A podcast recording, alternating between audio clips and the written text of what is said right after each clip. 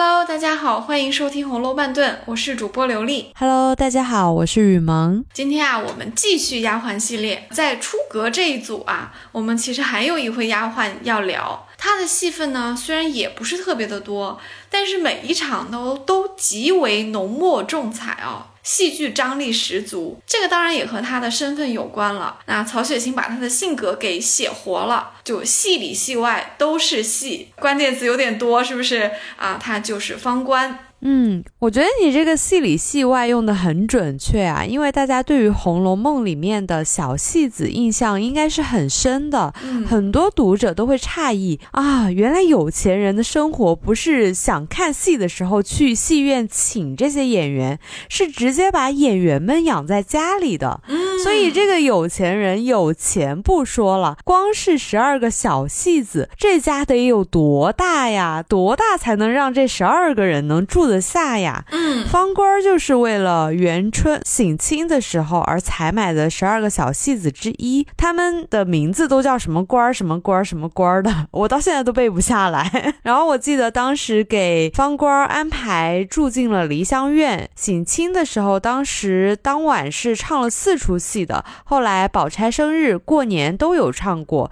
其中让人印象最深的早期是林官儿，后来就变成方官儿了。哎，其实他们的工作还蛮轻松的，养在大观园里好像也没有怎么工作过，就只是重大的节日或者是偶尔出来唱一下。嗯，呃，我先回应你最后一句啊，看上去是不是很轻松，对不对？因为整本书里面好像没写过几次唱戏啊，就是省亲啊，然后重要的人物过生日，比如说宝钗过生日，他们有唱过啊。王熙凤过生日，她还不想听家里人的戏，说听烂了，还是外面传了一个戏班子来。当然过年的时候，贾母也点过，感觉好像他们一年到头工作的机会不是很多啊，但其实小戏子应该还是挺忙的，因为他们不在表演的时候，他们其实是要排练的。嗯，啊、因为你台上一分钟，台下十年功嘛。有一句俗话说得好啊，就是说你一天不练功，自己就知道了。两天不练功，你的搭档就知道了，因为他和你配合的时候就觉得你水准没有平时好了。你三天不练功，观众就知道了，这个是不是特别狠？是的，直接就生疏了。对，一流的表演艺术家真的对自己要求是很高的。当然，我们不知道梨香院的十二个小戏子是不是已经到了一流这个水平，还是说只是比较好而已。但是，就算是要让大观园的主人们，你看像贾母这些也都不太好伺候，对不对？贾母品位特别高，就连让这些甲方满意，他们也是得平时要排练的，还不说就是在这些重大的场合的时候演出还得卖力，而且还要应对进退，还要应答自如。像文官作为一个小领班，还要能够接得上贾母的话，能够在贾母的这些大客人面前啊不要丢脸，其实还是是蛮难的。所以这个工作它不是一个体力上的辛苦啦，但是这份工作是不太容易做的。你刚刚提到说方官是不是为元春省亲而采买的十二个小戏子啊？哎，这个有一点意思啊。我觉得这里面有一个书里面还蛮大的一个 bug 来的，就是早期呢，这个十二官里面琢磨比较多的，确实啊，就是小旦林官啊，啊、因为他长得像林黛玉嘛，他在元春省亲那一天晚上表现的也非常好啊。另外还提到过说有小生宝官、正旦玉官，加起来又是宝又是玉的哈，还有一个小领班就是文官，大家应该就是提了这四个人。但是到了后期呢，就是到了大家搬进大观园之后，第二年、第三年呢，哎，感觉好像灵官、宝官、玉官就都没有了，提到的反而是另外几个人啊，比如说在五十四回过年的时候，贾母点了几出戏啊，哎，就让正旦方官，也就是我们今天的主角啊，唱了《寻梦》，让大花面魁官唱《惠民下书》。这个时候文官还是在，他还是个领班。当然也有可能是换了人，但是还叫文官啊，这个我们不知道。他还负责乐器，吹了一套《登月圆》。前期那么重要的灵官，你看灵官又画墙，又给宝玉上了爱情课，对不对？就那么重要，长得又像黛玉这样的一个女孩子就不见了。提都没提。到五十八回的时候，因为老太妃去世啊，家里的这些贵族家庭啊，就要把这个戏子都遣散，因为在宴乐的话就不太合适了啊。那这十二关里面呢，所去者仅四五人，留下了八个人。我们可以盘点一下这八个人啊，因为很有意思。后文我们会提到这八个人中的相当一部分啊，提到说贾母要了文官，文官就是领班嘛，他反应很机灵，对不对？他还当着李婶和薛姨妈的面，还说：“哎呀，我们的戏自然不能入姨太太、亲家太太的眼，不过听我们一个发脱口齿，再听一个喉咙罢了。”让薛姨妈和李婶都很开心啊，觉得这孩子反应真伶俐啊，真真接得住老太太的话啊。所以你看，贾母就要了文官，这种非常机灵、很应变、会说话的，这不特别适合老太太吗？那正旦方官，我们今天的主角啊，他其实就分给了宝玉，就去了怡红院。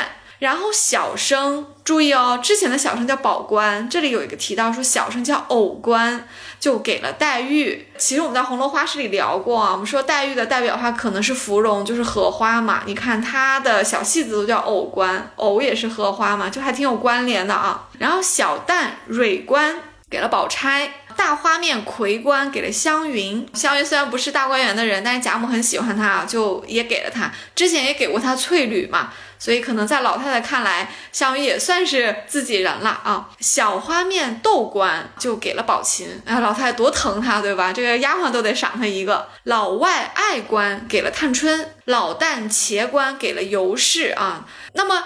灵官是不是会就是在这去了的这四个人里面呢？因为这八个人里面没有灵官，你要这么理解也不是不可以啊。因为去了的四个人没有写名字了，你也不知道他们唱什么角色了啊。但是我觉得不是哎，因为灵官太重要了。就像我们前面提的，就是灵官特别像黛玉的影子嘛，而且他给宝玉的这个爱情的成长课是上了很重要的一课的。如果他还在的话，其实是有一个交代的呀。而且第二个的。是一般一个角色就有一个人担当嘛，小旦就已经是蕊官了，就不太可能还有一个灵官。感觉第一组十二宫和第二组是两拨人嘛。是的，我也是同意的，因为灵官实在是太重要了啊！灵官后来不管是放出去了，还是贾强把他赎出去了，对不对？那贾强前面跟他爱的死去活来，怎么后面根本都没有交代呢？这没有意义的。灵官这么重要，长得像林黛玉，元春这么喜欢他，不太可能不交代的。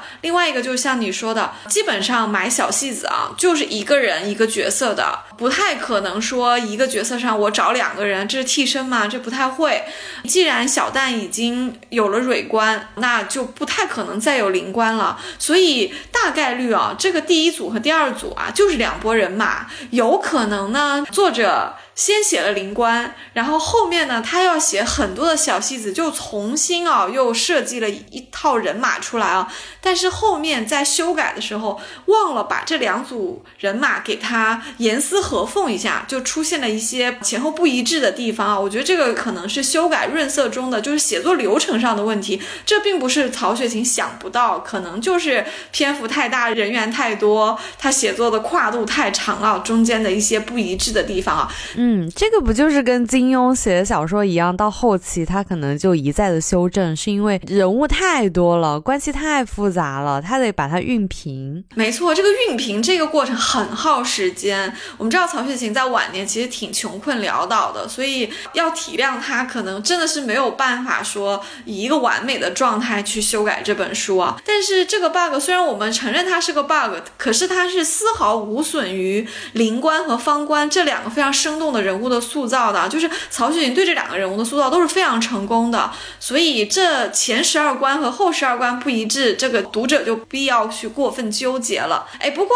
讲到这里哦，我想再回应一下我们前面提到的，说这十二关他们是住在梨香院。这个地点挺有趣的啊，这个梨香院呢，书里面提到说早年啊是荣国公养静的地方，这荣国公可能就是贾母的丈夫啊，也有可能是贾母的公公，因为贾母的丈夫也是当了一次荣国公的啊，就是等于荣国公袭了两代啊，那他的公公也是荣国公，那就不知道是老荣国公还是年轻的荣国公，他晚年可能要住在一个小一点小小的地方看书啊、养花啊这样子，所以他是住在梨香院的。梨香院在荣国府的一个。个角落，比较安静啊。后来薛姨妈家来贾府做客啊，就也住在梨香院。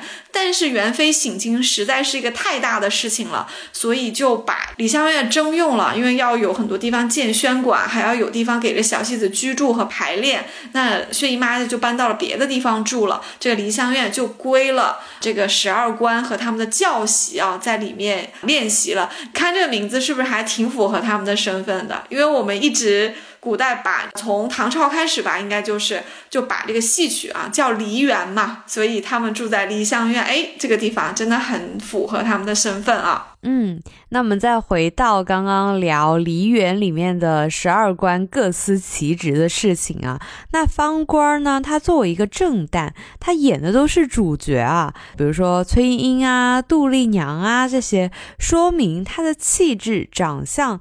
音色是有别于他人的，也怪不得方官心气儿高。你看他演的这些人，都是一些特别出名的戏里面的主角。就是在戏班子解散之后，他被分到怡红院里，还当了这么好的丫鬟。就是怡红院应该是整个大观园里面大家争相要去的地方吧？这个就是大家羡慕的肥差呀。但是方官似乎不怎么在意，他就觉得哎，去哪儿好像都无所谓的样子。他也不怎么把自己。当丫鬟看，嗯，书里呢也不止一次的写过，他们这些戏子都不善于，也不愿意去伺候人。方官因为洗头，还和干娘吵了架，又让厨房给自己开小灶。他做这些呢，我觉得有几点原因啊，一个就是因为宝玉不计较嘛，好说话，嗯，还有呢就是宝玉疼他呀，宝玉就是喜欢这种好看、聪明又会点技能的这种女孩子嘛，所以这种类型的女孩子说什么都是对。的就是要什么都行。嗯，听到后面感觉方官很像晴雯，对不对？长得又漂亮，又有一个才艺是别人没有的，而且这个才艺是超出一般人很多的。就方官和晴雯他们擅长的一个唱戏，一个针线，都不是普通人里面的好啊，他们是很好很好的。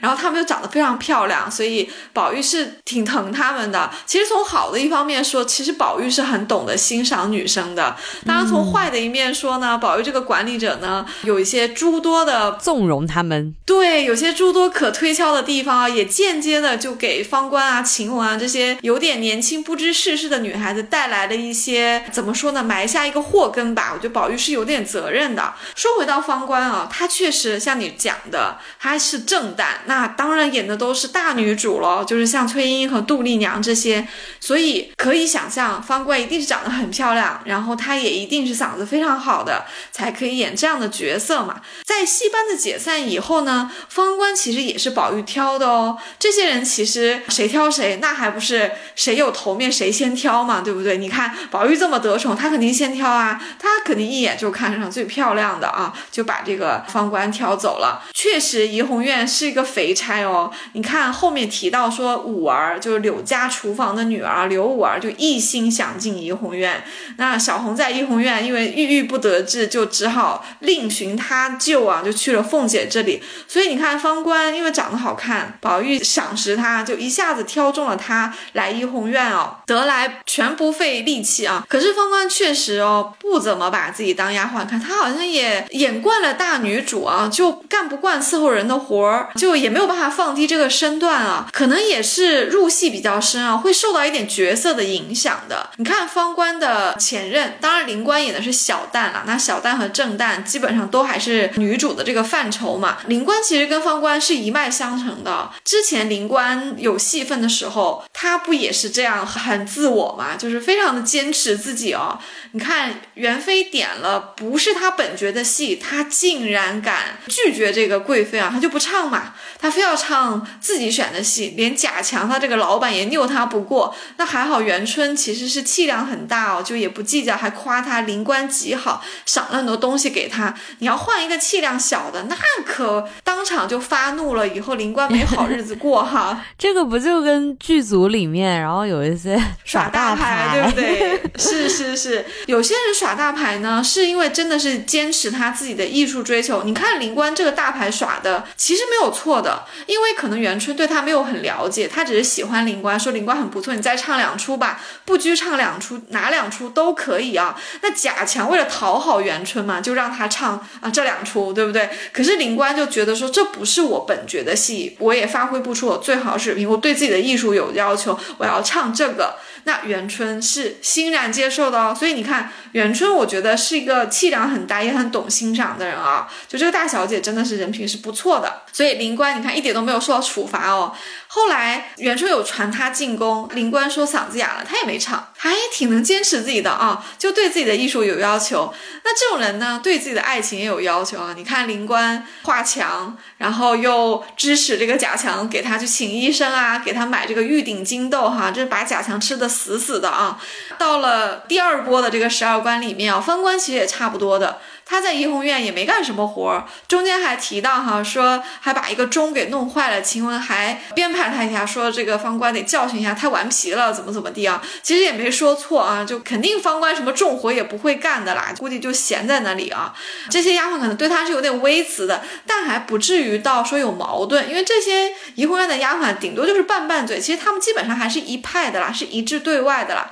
但是呢，方官的干娘欺负他哦，这个事情就比较大了啊，因为方官其实也挺聪明的，他知道。他们这些人分到各房里面去，都指派了干娘的。他们的月例钱呢，其实都是干娘领了去，然后可能稍微发一点给他们当零花钱。那干娘肯定就克扣了嘛，因为他们吃住还是关中的，这个钱一平时也用不到啊。那干娘可能就找各种借口就把它收了，其实就是私吞了啊。但是你收了人家钱，如果你对人家真的像一个干妈一样对待，那也罢了。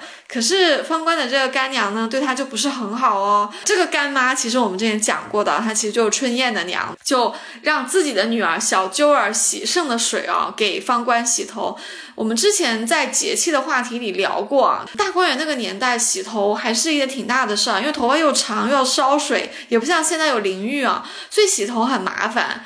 那可能洗一次也挺隆重的，可能一盆水要洗两遍的。先洗的当然就水是干净的，再洗的人就不干净啊。你把自己女儿洗剩的水给方官洗头，你还收了人家钱，你还是人家干妈，这方官怎么能肯呢？方官又是唱大女主戏的，人家平时自己还觉得自己肯定还挺清高的，对不对？所以方官就是要反抗的。他确实就闹过一次啊，因为有宝玉护在里面，所以他大闹干娘就成功了。当然了。也给自己结了一点仇哦，在抄检大观园的时候，这些被欺负过的干娘们、婆子们可都是要清算的啊。让厨房开小灶呢，这事儿呢，方官还干的挺多的。在宝玉过生日那天，他就和厨房点了菜。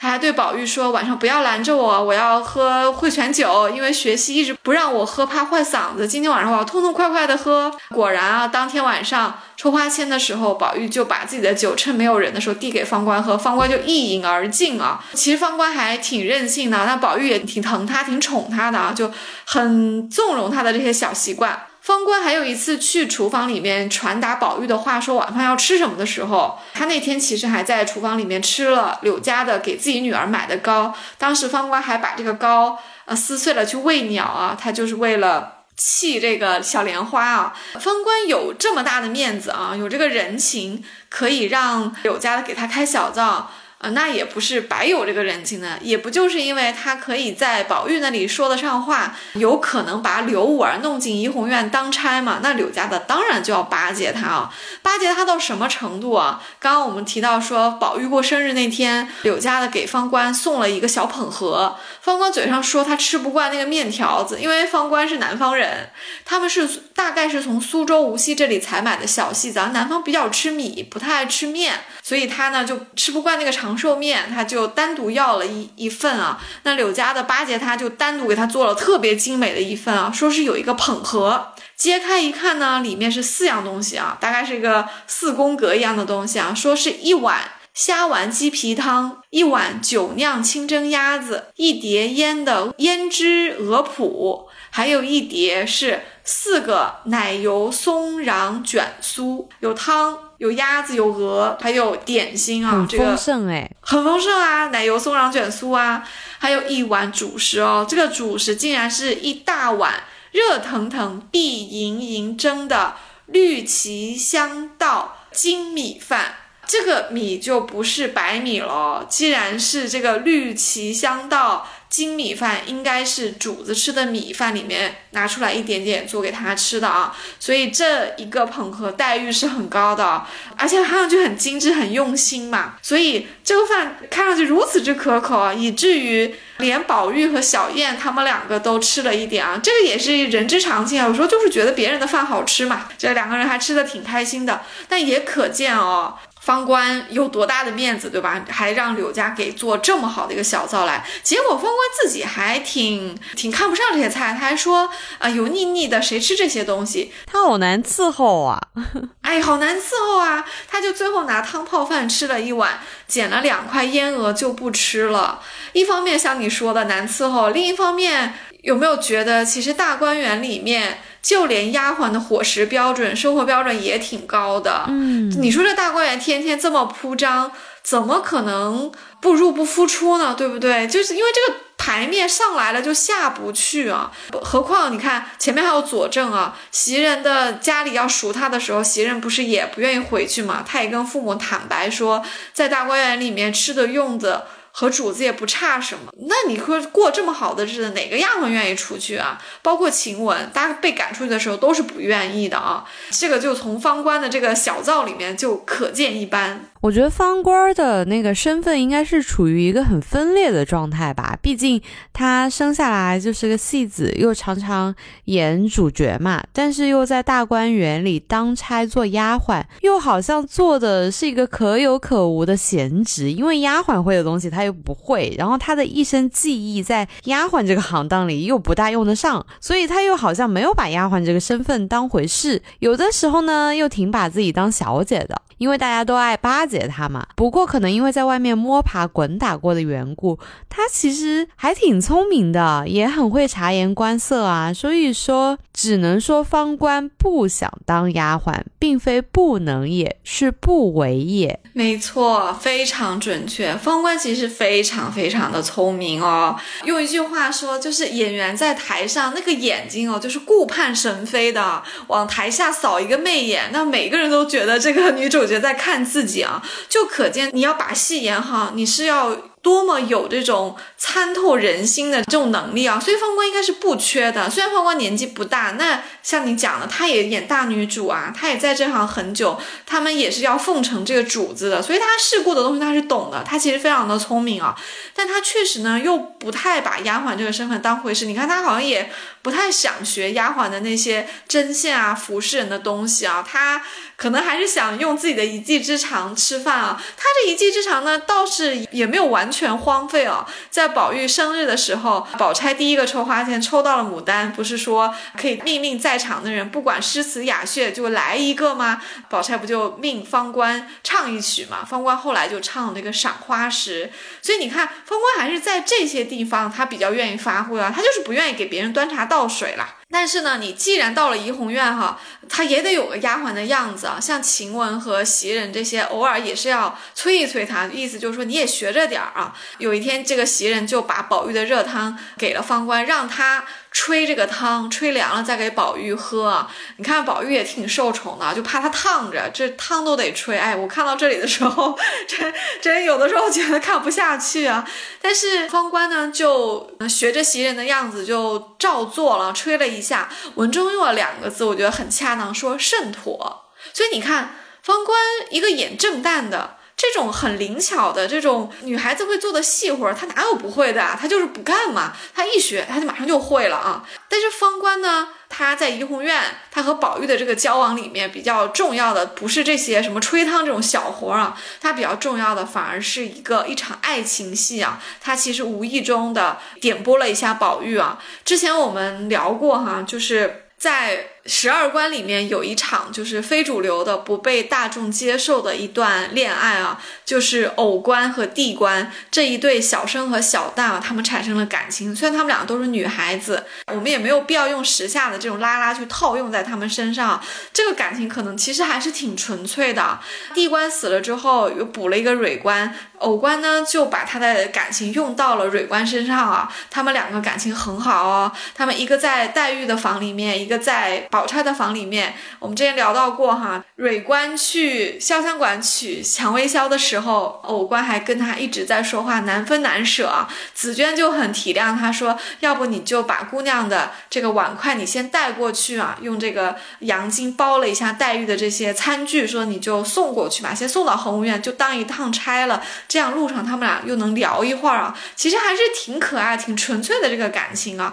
但是这个感情呢，宝玉其实一开始是不知道的，他只是在藕官烧纸的时候，他想知道他祭奠何人，去问了一下藕官。那藕官觉得实在是不好意思讲啊，说不出口，就说你回去问方官吧。宝玉就回到怡红院之后，在吃饭的时候使了一个眼色啊，方官马上就知道了，就配合说他自己不饿，然后把其他人都差遣开了啊。没有人的时候，哎，方官就一五一十的把这三个人的恋。爱爱的纠葛啊，这个荡气回肠的这个缠绵悱恻的这个故事啊，就告诉了宝玉，宝玉也非常非常的感动，对不对？因为这个对宝玉来说，就是一场叫。有了新的，不忘旧的，对宝玉来说是他爱情的下一步的启蒙啊。宝玉其实爱情启蒙好多都是小戏子给他的，包括灵官，嗯，这里又有藕官和蕊官啊，所以其实对宝玉来说还是挺重要的。也幸亏有方官这一个怎么说呢，就是中间人吧，或者说旁观者吧，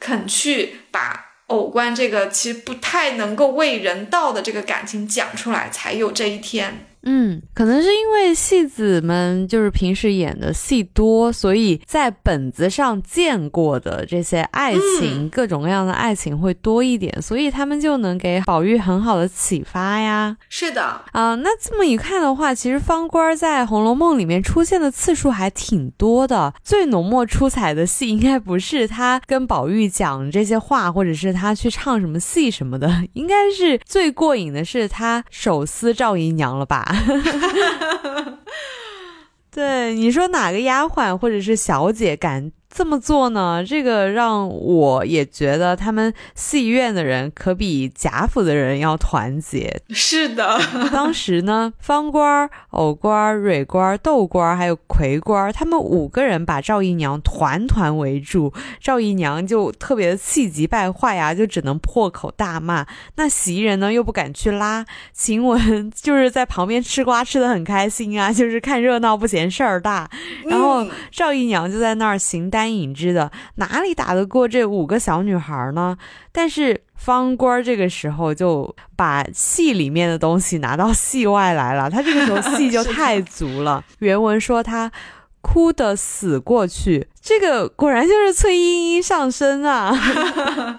确实是这一段真的非常有戏剧张力啊！真的就是手撕这两个字哦，因为他们真的是上手了，很大胆哎，对赵姨娘非常大胆。对，像你讲，其实因为赵姨娘的特殊身份啊，虽然她是个妾，而且是丫鬟提拔上来的，但是她是老爷的妾哦，她是贾政的妾。平时就是小姐们啊，你看宝钗、黛玉对赵姨娘都蛮客气的啊，就见到她都说啊，姨娘来了，姨娘坐。你看到。后面黛玉也有点城府了。这个赵姨娘去潇湘馆看她的时候，黛玉都是笑嘻嘻的说：“天怪冷的，难为姨娘亲自来看啊。”都还请她上座给她倒茶，其实是要尊重的。因为再怎么说，对黛玉、宝钗这些人来说，赵姨娘就算是长辈喽。那赵姨娘可不就是黛玉的舅舅的？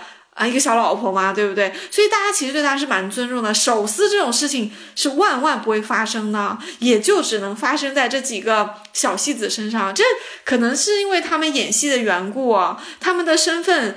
可能也没有太多的这个阶级意识，也不觉得自己是丫鬟，然后受了气就得发，然后他们又年轻气盛啊，就不知天高地厚，干得出这事儿来啊！真像你说的，当时这个赵姨娘气急败坏，孤立无援啊，因为她在中间啊，那五个女孩子团团把她围住，有人拉左手，有人拉右手，那有人顶她，对不对？有人在后面顶她。那方官是故意的，方官是苦情戏，躺在地下说哭的死过去，这肯定是在演戏嘛。哎，其实我觉得这个特别。像就是以前我们老看一些戏院的那些电视剧里面演的，就是戏院里面的人从小就是这样长大的呀，他们就是要靠这些攻心计的东西才能让自己活下来，才能拿到那个角色，就特别的不容易。一方面是这样，可能另一方面也是因为戏剧是高于生活嘛。我们说一哭二闹三上吊，事实上你在生活中呢还不至于一哭二闹三上吊，对不对？但是你到了电视剧里一表现，那就得一哭二闹三上吊了。那这些女孩子都是演戏的呀，她们每天都活在这个戏剧性里面，所以她对赵姨娘这个反应就也是非常的有戏剧这个场面啊。我们其实这段要详细掰扯一下来龙去脉，因为很有趣啊。这个是发生在第六十回啊，回目里面有四样东西啊，一个对仗的关系：蔷薇硝、茉莉粉、玫瑰露、茯苓霜。哎，巧的是啊，这四样东西全都跟方官有关哦。我们先说这个玫瑰露和茯苓霜，其实它是这一回比较后面发生的，但我们先讲，因为他们两个的戏剧性相对没有那么足。因为这两个东西里面呢，玫瑰露是宝玉给方官的，方官送了五儿。那茯苓霜呢是柳家的先得了，然后五儿呢又回赠了方官啊。结果这两个东西在查抄的时候呢，都被当做了赃物啊。那方官当然也很着急呀，他就要被牵连出来了。可是因为王夫人的房里面也丢了玫瑰露啊，那晴雯知道是彩云偷了给赵姨娘的。那这个既然大家知道了之后，就不太好深究了，因为要顾及探春的面子啊。探春当时是在管家，而且宝玉他可能也很在意自己的这个三妹妹啊，就不忍心指出来。所以最后呢，这两样东西呢，宝玉就都揽在自己身上了，包括王夫人房里少的那些，他也都揽自己身上了。当然，彩云其实私下里也是跟平儿认错了，坦白承认是他偷的。所以呢，这件事情呢，哎，就等于是过去了啊。可是在这之前发生的这个蔷薇销和茉莉粉，哎，这个戏剧性就比较。充足啦，就导致了这个手撕赵姨娘的这出戏啊。那他是怎么一步一步到这里的呢？很有趣。首先，我们可能要稍微回顾一点点前文啊，就是蕊官呢让来恒芜院找婴儿道歉的这个春燕，把蔷薇箫带回怡红院给方官。这段话是不是特别绕口哈？可能听众听到这里就晕了。对，听众不要晕哦，我详细道来啊。这箫哪里来的？这个萧不就是前一回湘云说脸上发了杏斑癣吗？然后问宝钗要萧，宝钗说今年配的少，都给妹子了。平儿有，就让蕊官和莺儿一起去潇湘馆找林黛玉要。林黛玉有很多啊，就给了他们。那他们带回来路上发生了编花篮、春燕娘各种，对不对？这个我们就略过哈。哎，你有没有发现曹雪芹埋线埋的好深啊？就是只是一个蔷薇销，是只是蔷薇销，只是编花篮，每一个细节后面都没有浪费，包括春燕娘都没浪费哦，对不对？春燕娘不就是方官的干娘吗？那前面洗头也发生过哈，你看每一个人都出现了，那这个。蕊官把这个箫带回了恒芜院，那肯定是要给湘云的嘛。那因为可能拿回来的比较多，宝钗比较大方啊，可能就给了一点给蕊官。那蕊官呢，就看到春燕。来家里向婴儿道歉，要走。他可能不知道春燕是来道歉的，因为道歉的时候，宝玉不是说了吗？不能当着宝姐姐的面说。可能他只知道春燕来了，也不知道是干啥。但是春燕和他娘要走的时候，蕊官就叫住他了，说：“你把这个箫带回去给方官，这是他的心意。”因为春燕也说了，他还没有这个吗？还巴巴的等你这个。蕊官就说：“他有是他的，这是我的心意。”你看这几个女孩子，其实她们关系很好啊，就是我们都分到不同的房里了，可是小姐妹之间。我有好东西，我会想着你啊，所以你看，蕊官就要把这个箫带回去给方官。那带回到了怡红院呢？哎，不巧，贾环这天在怡红院，他看到了，贾环也有点恬不知耻啊，就伸出了手，拿出了一张纸，说：“好哥哥，分我一半。”你说一个弟弟都跟哥哥说了，宝玉好意思不给他吗？对不对？可这个东西其实是方官的，宝玉有点为难，他也不好命令，可是他又。不能去觉得让弟弟没面子，对不对？他就让方官给他。可是方官哦，这里也很清高的。你看，方官不想把蕊官给他的东西给贾环哦。一方面可能他也瞧不起贾环啦。如果是宝玉要，他肯定是给的。可是就就不想给贾环啊。而且这也是蕊官给他。他说：“那我回去拿，我家里还有。”再去找库存的时候，发现已经用完了。这时候大家等着他去吃饭，说你赶紧吃，随便找点给什么给他，他又看不出来。结果方官呢就把茉莉粉啊，因为颜色一样。就找出来给了贾环，贾环也不知道他男孩子嘛，就拿回去了。他本来拿回去也是要去给彩云的，因为彩云可能经常偷王夫人的东西给他。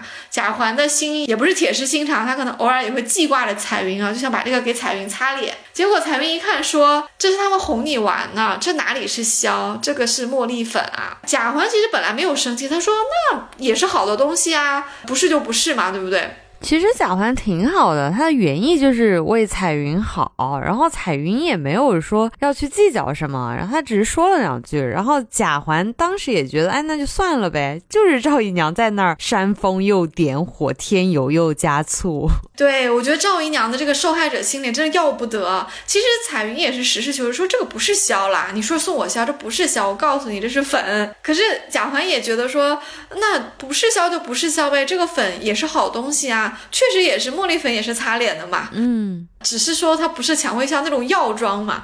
所以其实这两个人都还没有很计较。但是赵姨娘火上来了，她觉得你们是不是看不起我们姨娘生的孩子，看不起我这房，看不起我，也看不起我儿子贾环。天哪，一点事情被他引申了这么多，好烦啊！他就给自己加戏，不断的加戏。他最后加到什么戏呢？他觉得说宝玉不敢去顶他就算了，他是哥哥。他说宝玉屋里的这些猫儿狗儿。你也不敢惹他吗？他就把方官贬低到了猫儿狗儿啊。其实赵姨娘这样讲是完全不对的，她自己以前不就是个丫鬟吗？说白了，你不就是长得好看一点？贾政看上了你，睡了几次呗，对不对？你看我们这话说的很粗俗啊，但是说白了，姨娘就是这样的。赵姨娘，你的出身就没有多光彩，你就转头就看不起人家唱戏的。那方官人家靠本事吃饭唱戏，有什么比你差的呢？对不对？你看赵姨娘就把人家贬低到说猫儿狗儿，所以她就怒气冲冲的要去怡红院找方官对峙啊。当然贾环在中间出了点馊主意啊，贾环。就说你不怕三姐姐，你就去闹。结果赵姨娘气更大了，哪壶不开提哪壶。赵姨娘知道自己这个女儿太优秀了，在大观园里比她有面子啊。她一听，觉得女儿还能蹬鼻子上脸，到我头上来了，我怕她干嘛？然后她就要去怡红院去煞一煞方官的威风啊。其实她就想抖一下自己的威风来着。结果这事儿就不可收拾了，因为。一开始真的方官和袭人他们都是以礼相待的哦。对，其实就是赵姨娘就像一个炸弹一样，就是他们一开始赵姨娘来的时候，他们都是起身笑着说：“哎，姨奶奶吃饭有什么事儿这么忙？”就是他就是走上了，就是把那个粉就往方官脸上撒，就开始骂啦，而且骂的特别难听。这确实是赵姨娘自己的问题啊，因为如果方官和袭人人家都是起身让道说姨奶奶吃饭，什么事？这么忙的时候，一般人在这个时候如果气下去一点啊，就算是人家把硝和粉给错了，你这个时候如果是有点涵养、有点艺术的指出来，方官认个错不就完了吗？袭人再批评他两句，大家不就找到台阶下了嘛？对吧？他就不会。赵姨娘这个时候是不是和前面有一个人物形成鲜明对比？就是黄大奶奶。嗯，黄大奶奶当时是不是带着极大的怒气去宁国府，想找尤氏？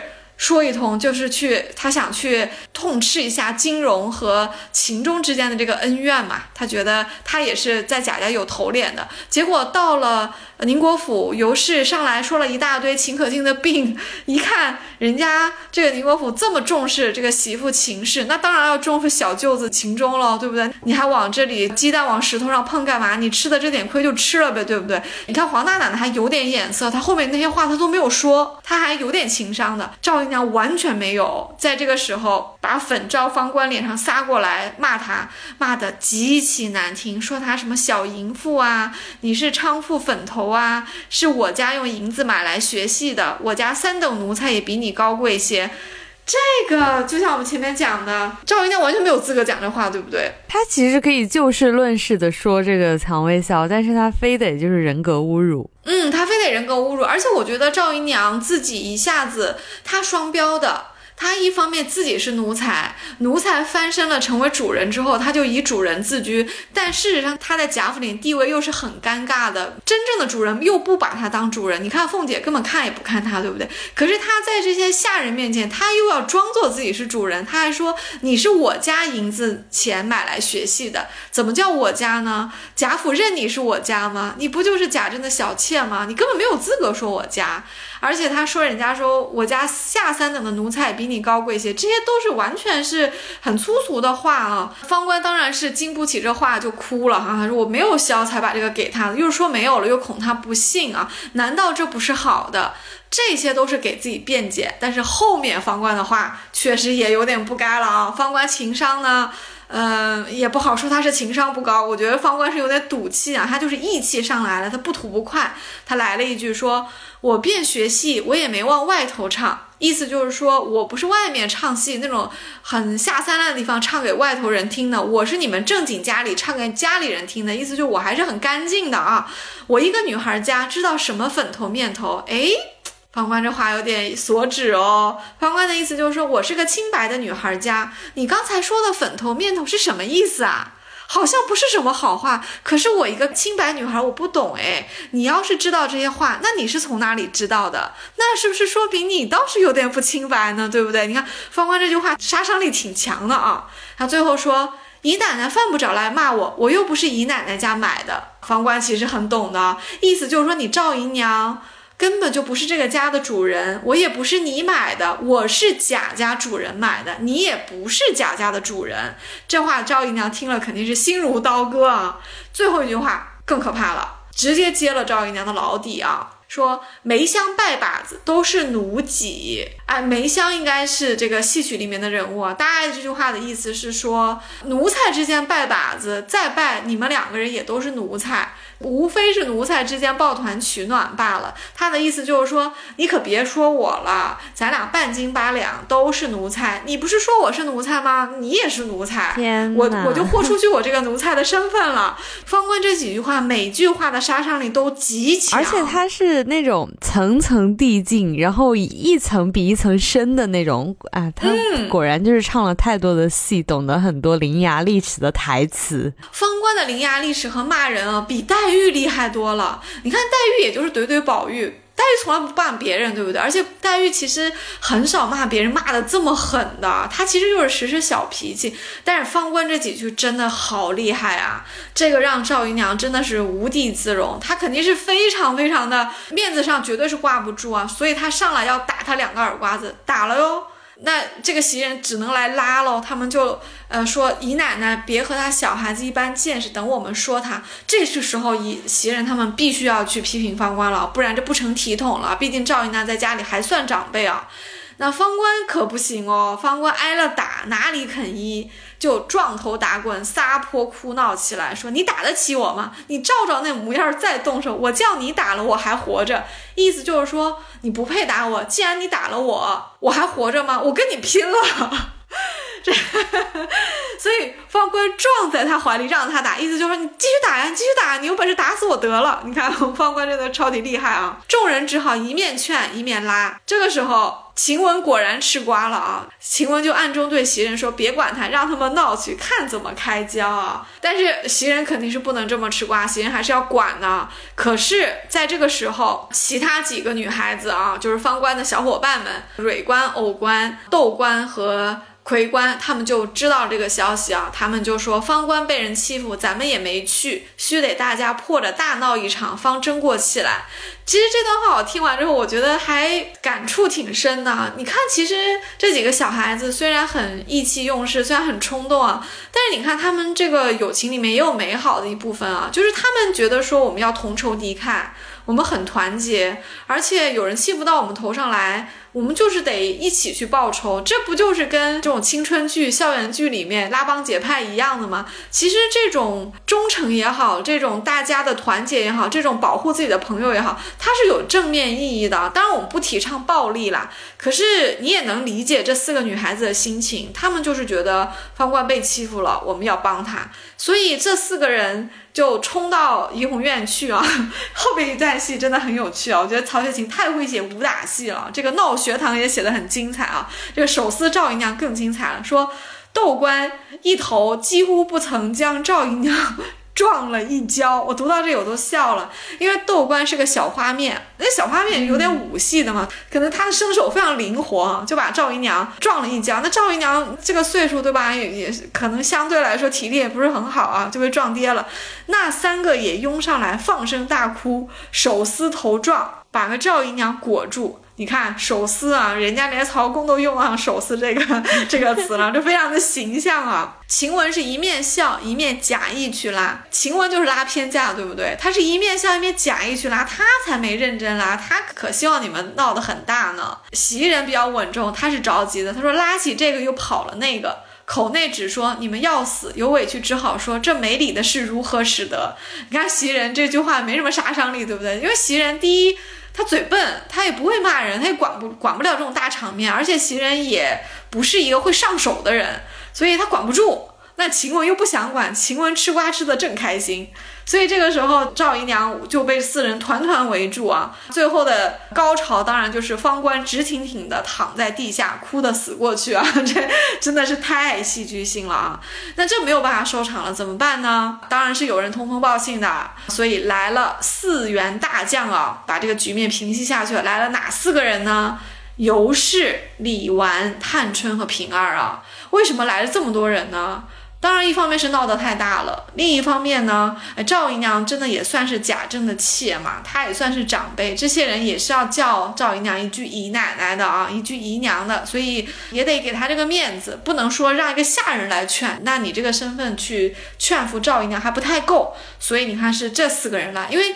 这个时候，家里的真正的主人，像贾母和王夫人又不在家嘛，能来的也就这四个人了，就都来了，总算是把局面平息下去。而且探春还教育了一下她的这个生母赵姨娘，说你多大岁数了，行出来的事情总不让人信服啊。还说，嗯，这些小戏子呢，就是你不要跟他们一般见识嘛，对不对？他们好了你就一般玩一下，不好了你就当被猫挠了一下，你怎么能自己这么不识体统的跟他们闹作一团呢？确实很不识体统啊。这赵姨娘是。自己不自重，才把自己拖到这个不堪的这个局面来的。哎，你有没有注意到，就是手撕赵姨娘的这五个人，刚刚好是分别分给宝玉、黛玉、宝钗、湘云、宝琴的这几个小戏子，而且这五个主人是一派的。而且他们的丫鬟，就是他们的这个小戏子，跟他们的性格还蛮对应的。曹公真的很细心，哎，非常细心。曹公的没有一次对应是随便对应的，没有一次随便罗列的。你看这呃五个小戏子里面就没有探春的爱官，因为探春自己要主持正义嘛。嗯，他还呵斥赵姨娘。那如果他的小戏子也在里面闹，那怎么行呢？就给他执法就增加了难度嘛，对不对？很可能探春自己在挑的时候呢，就也挑了一个比较稳重的爱官。当然，也有可能是爱官到了探春这里呢，哎，跟探春的言传身教下，哎，他也变得稍微稳重一点，就没有那么参与这场胡闹里面来哦。另外两个人就是跟了贾母的文官和跟了尤氏的茄官，也是同此理啊，因为这两个是跟了女主人。人的嘛，不是跟小姐的，所以可能也相对来说会被委派一些稍微有一点稳重的活啊，所以他们也没有参与胡闹。所以你看，曹公就写这五个人手撕赵姨娘，就没把这三个人写在里面啊，就真很讲究啊。确实，这五个人就是分别对应宝玉、黛玉、宝钗、湘云和宝琴的。所以你看，这五个主人本来就是一派，对不对？他们都是正面人物。这五个小戏子呢，哎，也是跟他们主人一样，也是一派的，也很团结啊，给人一种感觉，就是这几个小戏子啊，他们应该也算是大观园这个青春王国里的这个正式成员啊，也是比较正面来写的。有了他们，大观园才比较精彩嘛。可惜的就是最后大观园是一定会走向离散的，所以这五个小戏子也一定是会走向终局的。嗯，那我们刚刚有提到说这五个小戏子分别的性格是对照这五个主子的。我记得书里面对方官的气质是有过特别的描写的，似乎跟宝玉特别的像。他给人一种又美又飒的感觉，而且特别有自己独特的品味。书里面有一段还描写的蛮细致的，尤其是对颜色、穿着的这些打扮描写的特别的细致。写的是当时方官满口嚷热，只穿着一件玉色红青驼绒三色缎子斗的水田小夹袄，束着一条柳绿汗巾，底下是水红撒花夹裤。我简直想把这一段抄下来，我觉得太多颜色了。然后还描述了方官散着裤腿，头上眉额编着一圈小辫，总归至顶心，结一根鹅卵粗细的总辫，拖在脑后。右耳眼内只塞着米粒大小的一个小玉塞子，左耳上单戴着一个白果大小的硬红镶金大坠子。哎，你觉不觉得这一点有一点中性打扮，跟宝玉特别像，特别会打扮。嗯，而且他左右耳朵戴的耳饰还很不一样。他换到现代多半是一个服装设计师。哎，像的，方官的这一身打扮啊。哎呦，放在现代哦，还是很时髦的，就是很会搭配，很会混搭。有一点点让我想起了当年的一个街拍达人，那个女女明星就是 Kate Moss。当然，这个可能有点暴露年龄了，因为 呃，凯特摩斯她其实穿衣服就不太走寻常路线嘛，就是你都没有想到她会这个搭这个啊，就是我们现在说的潮牌嘛，潮流。潮牌就这信手搭来都很好看啊，方官也是一样的。你看它的搭配哦，颜色我们就不说了，什么玉色啊、红青啊、柳绿啊、水红啊。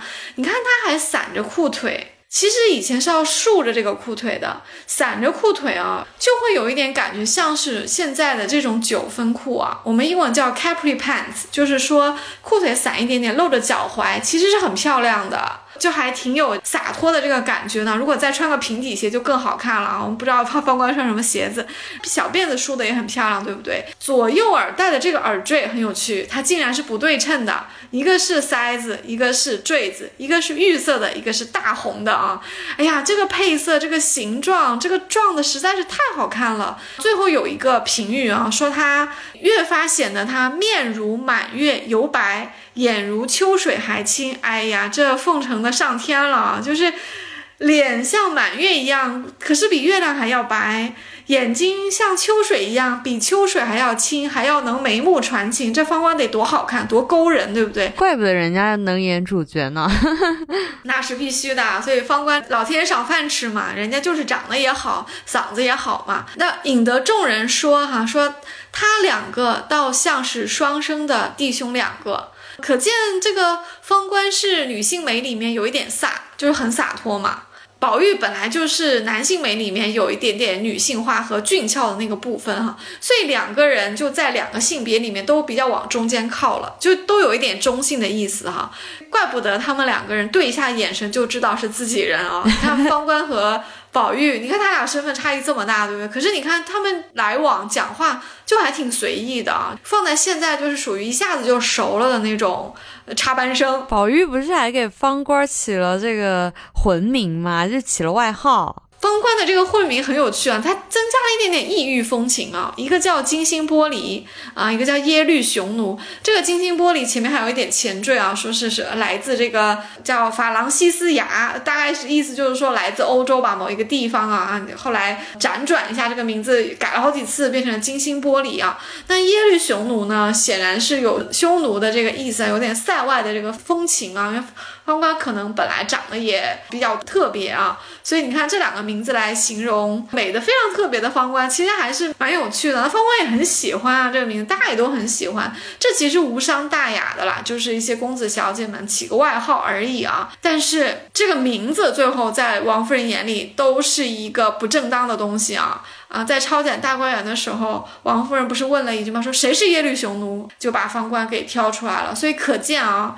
大观园里面真的处处都是眼线啊！他们私下里的玩笑话哦，这些事情其实王夫人都知道，会有些老婆子报告给王夫人啊。那王夫人这个人当然是容不下喽，她既容不下晴雯那么漂亮、那么水蛇腰的女孩子啊，连贾兰哦，就是她孙子啊，这个稍微有点好看的这个奶妈哦，她也看不惯。那其实你说都是奶妈了，这何必在意这些事情？她她也要赶出去啊。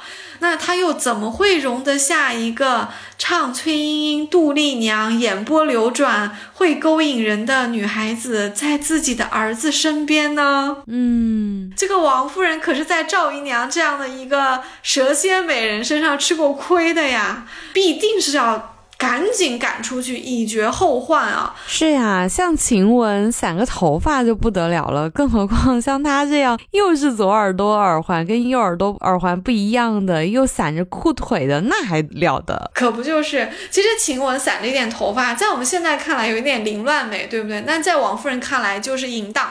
方官这么打扮。肯定就是狐狸精。王后不是还说了一句话吗？说唱戏的自然是狐狸精了。当时放你们出去，你们又不出去，既然留下来了又作妖啊！这个王夫人真的是，哎呀，我时常慨叹啊！我觉得王夫人是封建礼法的一个受害者。你看她中毒如此之深啊，所以她如此的容不下这些女孩子。他稍微有一点智慧，其实对这些女孩子善加引导啊，是可以避免很多悲剧的。但是他既不会引导，也没有什么气量。你看他甚至不如自己的女儿。你看元春对灵官。都是可以欣赏的，可是王夫人就完全做不到啊！方官的命运啊，落在了王夫人手里啊，在超检大观园之后，当然也就可想而知了。不过，我觉得以方官的气性来说，他还不至于跳井啊，或者是做点别的事情。而且他平时小时候就练戏、唱戏，挺强身健体的呀，他也应该也不至于就是生病。方官最后他出家了。他的人生这个多重身份啊，我们来盘一下，就是人格、身份，或者是演别的人都被他走遍了、演尽了。这种大开大合、充满了戏剧性的人生，就是像你片头说的“戏中人，人中戏，戏如人生”。你说方官这个出家，到底是因为他赌气，还是说他真的就开悟了呢？嗯，我觉得恐怕是赌气的成分会大一点啊。当时也提到说，方官、藕官和蕊官都要出家。婆子们还跟王夫人汇报说，这三个女孩子，嗯，非常的不服管，死活要出家。那后来王夫人也只好放了他们出家了啊。提到说，方官就跟着水月庵的。智通，而蕊官和藕官呢，就跟着地藏庵的这个原性啊，就走了。这当然是因为这几个女孩子心气太高啊，她们都是演惯了主角的，这个戏可能给了她们不一样的人生啊，所以她们很难接受这种被压迫。做小伏低当丫鬟的这个生活啊，如果说只是在怡红院、在潇湘馆和恒芜院也就罢了啊。宝玉、黛玉和宝钗，其实这三个主人其实还是不错的，对不对？可是抄检了之后，他们也就没有这个好日子过了。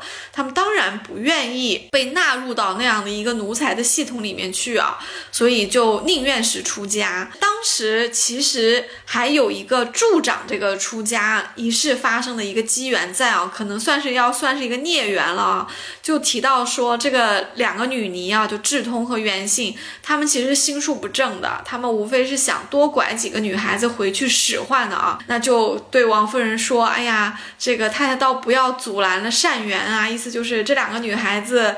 呃，苦海无涯，回头是岸，那你就成全他们吧。哎，王夫人就答应了。王夫人也不知道是天真呢，还是就不在乎啊。反正，嗯，就稀里糊涂的就把这三个女孩子放走。她也不知道这三个女孩子跟了这两个女尼之后是不是在寺庙里面做牛做马，她完全不关心了啊。跟着这样的师傅啊，这三个女孩子前途，我觉得多半是不会太好的啊。而且这三个人很有趣啊，你看。一起出家的这三个人人本来关系是比较好的，互相也是知道对方的秘密的。你看，藕官和蕊官还是一对 CP，方官是唯一或者说知道他们情况最深的人，也是他跟宝玉讲的，所以这三个人关系很私密。蔷薇霄不也是蕊官记挂着方官，就托人给了方官的吗？你看关系这么好，哎呀，怪不得有人说黛玉跟宝钗应该是 CP，而不是宝玉。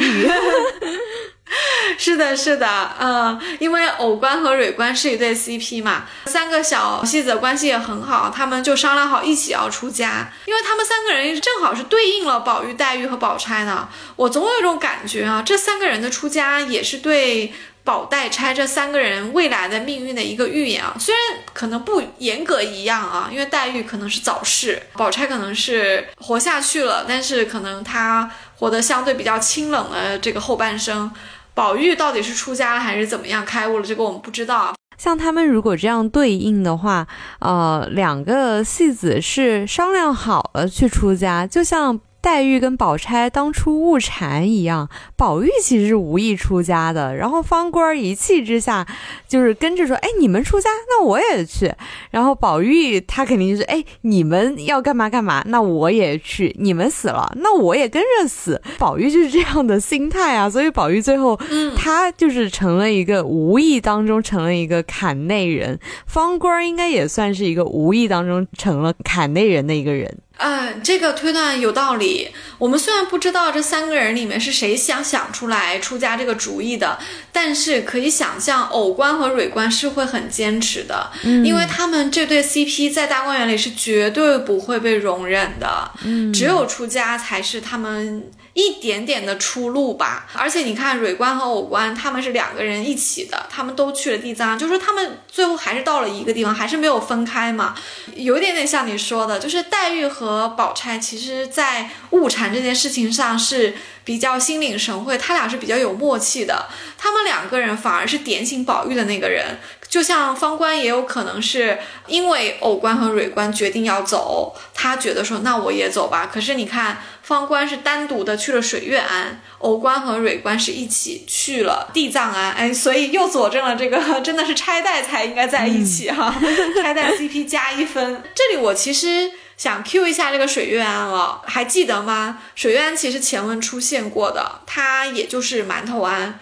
其实也就是智能二呆的地方啦，就是秦可卿死的时候，嗯，下葬的时候有提到过的地方哈。我们在《风月宝鉴》里面其实也有聊过，就是智能儿的师傅真的非常非常的差，对他。智能儿的师傅真的是徒有其表，愧对出家人这个身份啊。他是叫静虚的，看来啊，这个论资排辈呢，就是智能儿师傅这一辈都是进字头的啊，下一辈就是智字头的。你看，有智能，这次带方官出家的这。个叫智通啊，那静虚可能是年纪更大的一个老尼嘛。静虚可没干过什么好事哦，他之前是怂恿过凤姐给张金哥退婚的。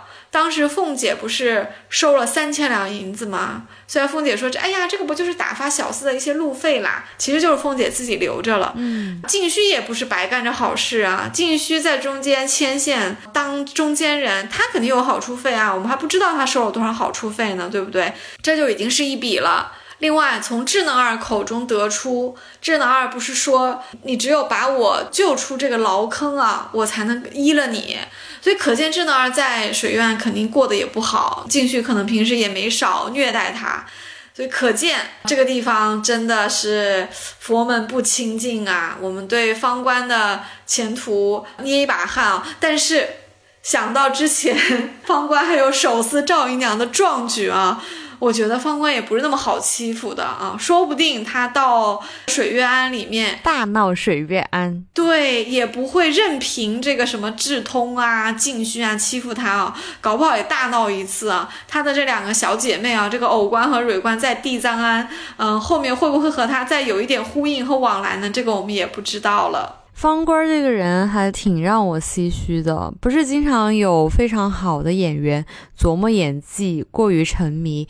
演戏杀青了就出不来角色了，还会长期看一些什么心理医生做一点治疗啊什么的。嗯，甚至我们也会看新闻说，有的人不是疯了就是吃了。哎，你说说不定这个唱过杜丽娘、崔莺莺的方官就此沉沦在戏里面了呢？他就终身就没有办法走出这个女主角的戏了，所以他就绝不会甘于去当一个丫鬟，也。不会忍受干娘赵姨娘欺负她，但是她其实和宝玉姑娘们关系就很好啊，就是她的人格上面其实是健全的。方官其实也是一个很有现代性、很有抗争意义的角色。是的，其实我们分析完方官，你会发现方官和很多。有点出格的，有一点现代性的人物身上都有一些共鸣啊，有一些重合的地方啊。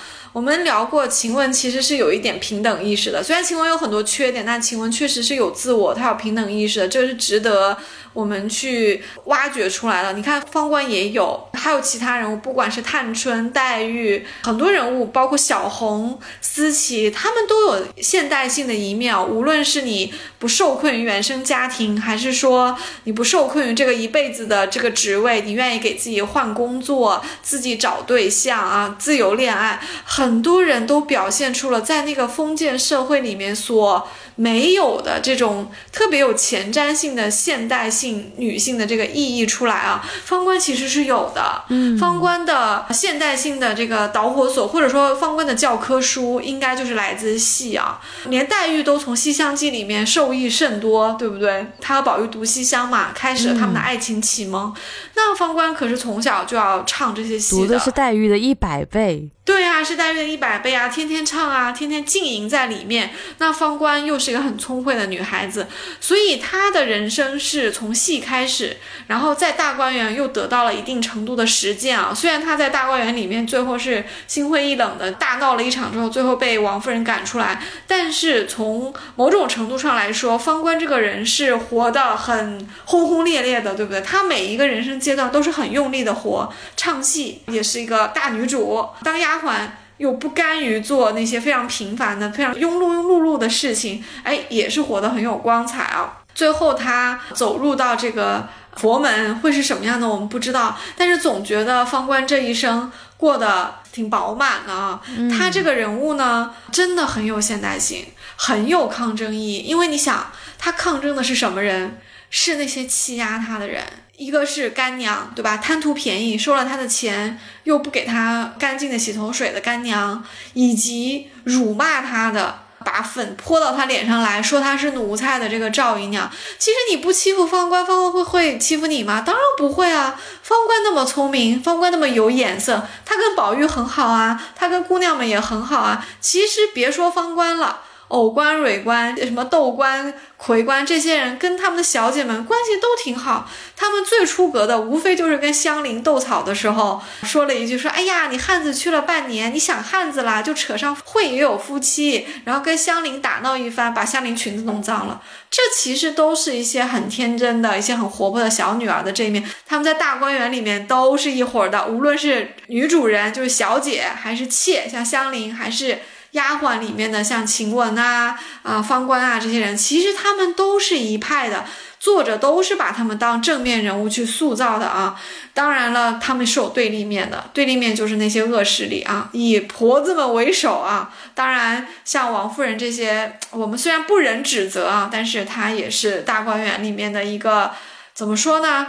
呃，也算是加引号的凶手之一吧，啊，还包括这些我们以前聊过的王善保家这些人。方官这个角色和他的时代啊，肯定是有冲突的，因为时代就是教育了她作为一个大女主唱戏，她从戏里得到了很多的滋养，她的人生注定不是生来当一个奴隶的。可是戏子这个身份以及解散后让她当丫鬟这个身份又非常的尴尬。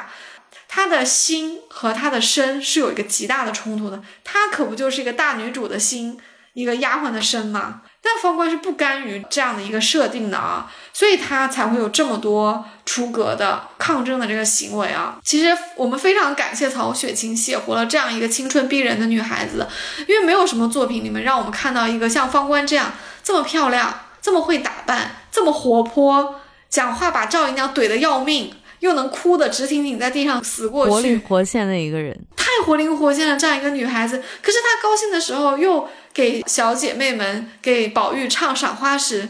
其实方官在宝玉生日上唱赏花时，我不觉得他是以一个奴才的身份唱的，他完全是以一个有点像是朋友一样的，没有什么阶级的身份。对我会唱，你想听我就唱给你听嘛，对不对？他就唱赏花时。而且大家都说你你你要剪最好的唱哦，那方官就剪最好的唱，这个关系其实是挺融洽的，就是青春王国的一个真实再现啊。所以这样的一个女孩子，真的是一举一动给我们读者带来一个非常大的戏剧性的满足啊！我觉得方官是大观园这个青春王国里面一个非常重要的一个正面的一个角色。方官说不定最后在尼姑庵里面会写下一本低阶版的《红楼梦》，写一个梨园梦。呃，这个我们还真的就不知道了，因为可能后二十回里面。对这些前文出现过的非常重要的角色，也许会有一个收尾，也不好说。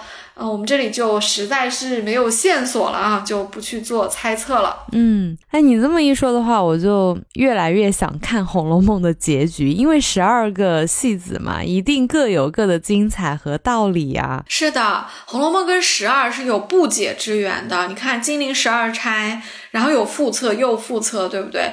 肯定会有一本。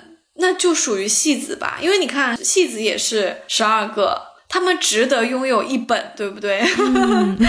所以我真的也很想看到他们的结局和他们的设定啊，尤其是像方官和林官这样的，他们的戏份其实比有一些主子还要多。你看，首先比惜春就多嘛，嗯，肯定也比乔姐多。那惜春就没什么戏，嗯，乔姐那一直是个婴儿，迎春也没多少戏的。所以像方官这样的，一定从戏份就从重要性上来说，其实排在这些主人之前的，他就很符合我们对于这种奥斯卡最佳女配角的设定，就是它戏不是那么多，没有主角那么多，但是比一般的配角多很多，有一种大段的地方给你去演独角戏的。如果一个演员抓住了这个机会，就很容易拿那个最佳女配角奖嘛。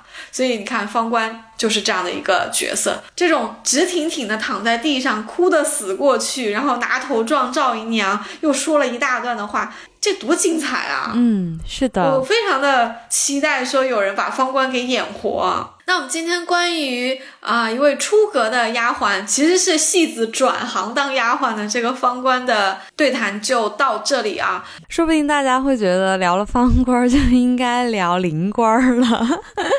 嗯，因为灵官我们这一期其实已经差不多都聊过了，而且灵官呢。本人呢又没有真正的提到说他转行做丫鬟，所以我们就不把灵官放在丫鬟系列里面聊了。但是我也很喜欢你这个提议啊，我觉得灵官这个角色值得一聊啊。我们可以在以后，比如说宝玉的爱情课，或者说一些特立独行的女子系列里面，我们再去聊一聊灵官啊。我们丫鬟系列真的就快要走向尾声了，但我们还是有几个有一点让大家意想不到的丫鬟的人选，我们在脑海里面已经想好了，我们准备聊给大家听，大家就敬请期待吧。那我们就下期再见吧，我是刘丽，我是雨萌，拜拜，拜拜。